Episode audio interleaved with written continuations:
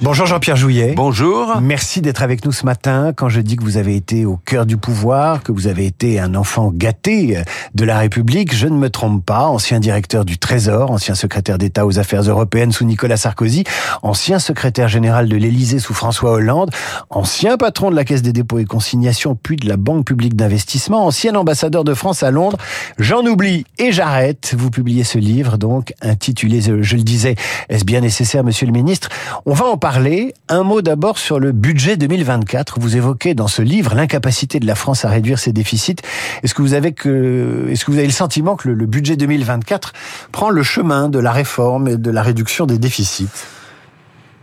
Je pense qu'il essaie déjà de stabiliser les déficits mais je ne vois pas de euh, réformes fondamentales qui permettent de véritables économies dans ce budget, euh, parce que la charge de la dette et la charge des, des, des, intérêts annuels va être beaucoup plus forte que l'année dernière, plus de 50 milliards euh, quand même dans ce budget, euh, parce que vous allez euh, avoir euh, bien évidemment aussi des déficits qui toucheront tant le commerce extérieur que la balance euh, des paiements qui vont se maintenir et que vous allez euh, avoir également un montant de prélèvement obligatoire qui restera à peu près ce qu'il est, c'est-à-dire avoisinera les 50% de la richesse nationale. C'est donc fidèle à ce que vous avez pu connaître par le passé dans vos diverses fonctions. Oui, c'est même, c'est même, c'est même au-delà.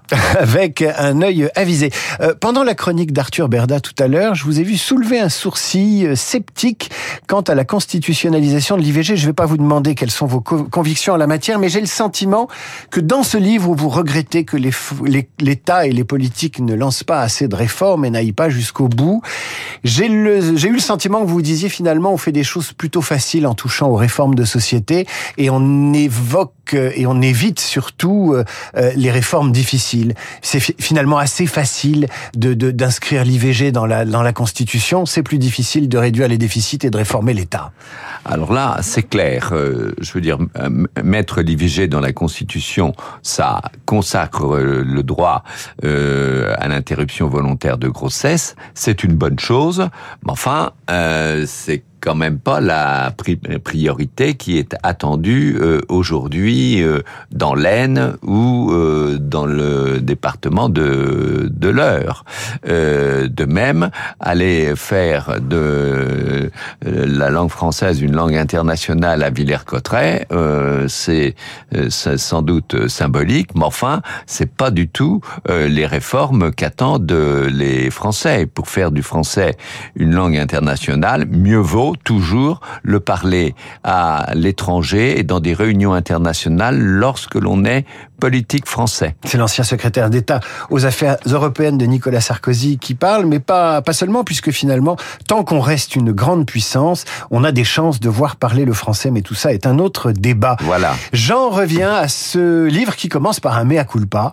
Euh, vous êtes un des énarques les plus titrés de la République, vous avez une belle carrière, euh, une carrière dont tout énarque rêverait, et puis vous nous expliquez que malgré, euh, euh malgré ces postes de pouvoir que vous avez occupés, eh bien vous n'avez pas assez réformé. Vous faites un mea culpa dix ans après. Euh, alors on va vous dire très facilement, mais il fallait le faire pendant que vous étiez en poste. Pourquoi vous l'avez pas fait? Qu'est-ce qui vous a freiné? C'est votre culture, c'est votre ADN d'énarque, ou c'est les politiques qui vous ont bloqué? Non. Premier point, c'est pas l'ADN euh, d'énarque. Deuxièmement, euh, c'est plus la formation que reçoivent tous ceux qui occupent des responsabilités, j'allais dire, centrales, dans un État qui est centralisé. Et vous vous intéressez euh, essentiellement à ce qui se passe au niveau des administrations centrales. C'est-à-dire que s'il faut modifier la direction du Trésor, vous le faites. S'il faut euh, changer euh, un, un des, des, des, éléments au Quai d'Orsay, vous le faites et vous occupez des enjeux qui sont euh, véritablement au sein des administrations centrales. Et vous ne vous occupez pas du fonctionnement des administrations, euh, que ce soit à Bourg-en-Bresse, que ce soit euh, dans le Haut-Var, euh, que ce soit euh, à Morlaix. Et, là, il y a un sujet. Et c'est le décalage entre tous ceux qui sont au niveau central et ce qui se passe au niveau euh, local qui est en France absolument terrible et qu'il faudrait réformer. Je n'ai pas terminé. L'autre point, c'est qu'effectivement, ce sont les politiques qui euh, doivent véritablement s'intéresser à l'application des réformes. Or, pour les politiques, les réformes, ce sont surtout des annonces et beaucoup moins la vérification de ce qui est appliqué sur le terrain. Justement, la, décentralisation, la déconcentration, vous en parlez euh, beaucoup dans ce livre, c'est quasiment un fil rouge auquel vous êtes euh, très attaché.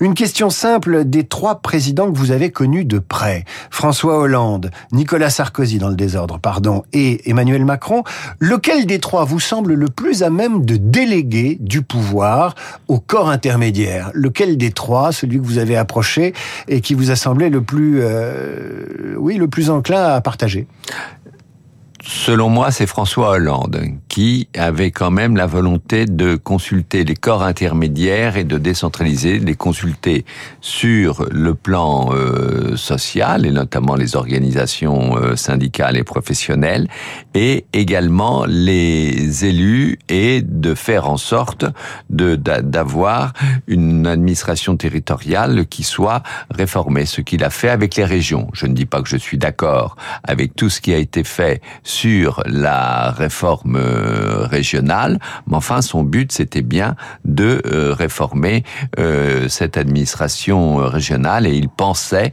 qu'en faisant de plus grandes régions et tout, on allait avoir des économies de fonctionnement des régions et des compétences plus claires, ce qui n'a pas toujours été le cas.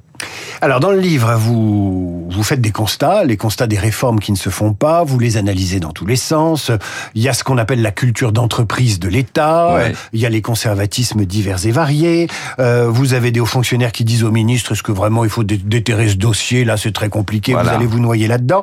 Et puis vous avancez aussi des solutions. Par exemple, euh, vous dites bah faudrait peut-être supprimer des ministères, il y en a trop. Vous avez notamment été un de ceux qui à la rentrée avait dit mais le gouvernement Borne c'est le plus coûteux qu'on ait connu dans l'histoire de la Ve République, et il est en plus pléthorique. Ben oui, vous avez 42 ministres. Vous regarderez combien les Français connaissent de ministres et vous regarderez combien euh, vous en avez qui ont des administrations. Vous avez euh, moins de la moitié des ministres qui ont une véritable administration à diriger. C'est quand même un sujet. Après, ça nécessite des tas de coordination entre ministres, des lourdeurs interministérielles pour faire fonctionner des gouvernements de, ce type. Et puis c'est un coût de fonctionnement qui est euh, supplémentaire. Vous devriez vivre avec des gouvernements aujourd'hui avec une quinzaine de ministres Regardez, je prends l'écologie qui est la priorité numéro un. Vous avez euh, la planification écologique chez la première ministre. Vous avez une très bonne ministre de la transition énergétique, Agnès Pannier-Runacher, qui nous a obtenu de très bons résultats européens. Vous avez un ministre de l'écologie, euh, Christophe Béchu. Et maintenant, vous avez une ancienne ministre de l'écologie, euh, Barbara Pompili, qui vient soutenir la planification écologique. Voulez-vous me dire euh, où est la simplification et qui va diriger et qui va impulser ce qui est une des priorités euh, à venir dans le monde occidental? Vous expliquez qu'on peut réformer en faisant des économies, mais que personne ne veut le faire comme ça, en fait. C'est vrai que quand on annonce une réforme aujourd'hui, on dit j'ai augmenté le budget, on va redéployer, mais globalement on fait des réformes avec de l'argent, de l'argent public, l'argent des Français. Euh, c'est la preuve qu'ils savent pas gérer. Ils mettent pas les mains dans le cambouis de leur ministère. Euh, ils font pas de management alors qu'ils devraient. Vous avez tout à fait raison. Un des gros problèmes euh, français, c'est que pour faire des réformes, on demande en général d'avoir de l'argent. Parce qu'en France, il y a deux symboles de pouvoir pour les politiques. Euh, c'est avoir le budget quand même le plus conséquent possible et de avoir des effectifs qui soient euh, importants. Mais euh, pour euh, les, les, les réformes, ils ne vont pas suffisamment en profondeur pour pouvoir les, les, les, réaliser lorsque ça réduit leur propre leur propre territoire. Je vais vous prendre un exemple euh, que j'ai pris là. Comme je l'ai dit, nous avons un déficit du commerce extérieur. On a au moins quatre organismes qui s'occupent du commerce extérieur en France. Bon, bah, il faudrait quand même rationaliser tout ça et dire faire en sorte qu'on ait un responsable du du du du, du commerce extérieur. Pourquoi vous l'avez pas fait ça? Vous étiez secrétaire général de l'Élysée. Vous vous connaissiez tout. Vous connaissiez les, les, les, les, les présidents, vous connaissiez Macron, vous étiez au cœur de la machine. Qu'est-ce qui vous a empêché? Qu'est-ce qui fait que votre bras a tremblé? Jean-Pierre C'est une, c'est une bonne question. Il y a euh, deux éléments. Un, c'est que sous François Hollande, nous avons été quand même euh, très euh, pris par tout ce qui était la gestion des attentats et la gestion du, du terrorisme. Et là, mhm. je reconnais que les présidents, et comme aujourd'hui Emmanuel Macron, ne peuvent pas tout faire et pas se consacrer à la réforme, alors que vous avez un contexte géopolitique qui est extrêmement euh, tragique et grave. Euh, deuxièmement, c'est là euh, ma responsabilité, c'est que je n'ai pas suffisamment mis l'accent sur la simplification des procédures alors qu'il y avait des propositions qui avaient été faites par euh, Guillaume Poitrinal et François Zolder, et j'aurais dû davantage mettre en, en, place, je le reconnais, là euh, des, mesures de, de simplification. Mais troisièmement, vous ne pouvez pas faire ça tout seul.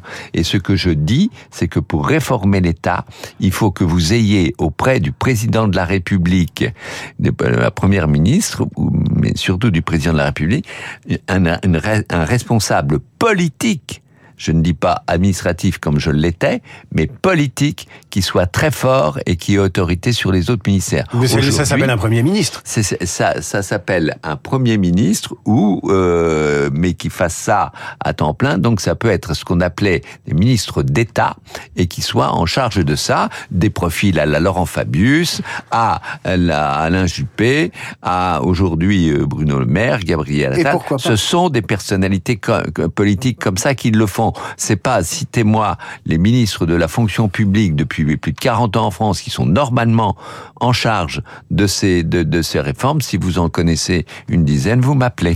Bah non, mais j'aurais pensé à Jean-Pierre euh, Jouillet, moi. Pourquoi vous n'êtes pas au gouvernement, Jean-Pierre? Vous qui étiez si proche d'Emmanuel Macron, vous l'avez mis en orbite politique. Pourquoi vous n'êtes pas ministre aujourd'hui? Mais là, il faut lui euh, demander parce qu'il n'en a sans doute pas besoin et qu'il préfère les personnes du nouveau monde et que j'incarne sans doute à ses yeux une forme d'ancien monde. Il y a de l'amertume dans ce que vous venez de dire? Il y a de l'amertume sur le plan de la sensibilité. Il y en a pas sur le plan politique parce que je crois qu'il est fait de, de, de faire le, le, le, le, maximum, même si parfois, comme on l'a vu au début de cet entretien, c'était plus symbolique que euh, de fond, mais euh, c'est plus en ce qui concerne la sensibilité. Je suis quelqu'un de sensible, donc euh, je fais attention à cela, mais ça n'a rien de politique. C'est l'ami qui parle. Jean-Pierre Jouillet, est-ce bien nécessaire, monsieur le ministre Si vous voulez savoir pourquoi la France est bloquée et qui la bloque, vous lisez ce récit autobiographique de Jean-Pierre Jouillet. C'est paru chez Albin Michel et c'est passionnant. Jean-Pierre Jouillet, vous étiez l'invité de la matinale et je vous en remercie. À suivre, le rappel des titres, la revue de presse d'Hervé Gattegno et puis lundi, c'est Ferry, Esprit libre dans un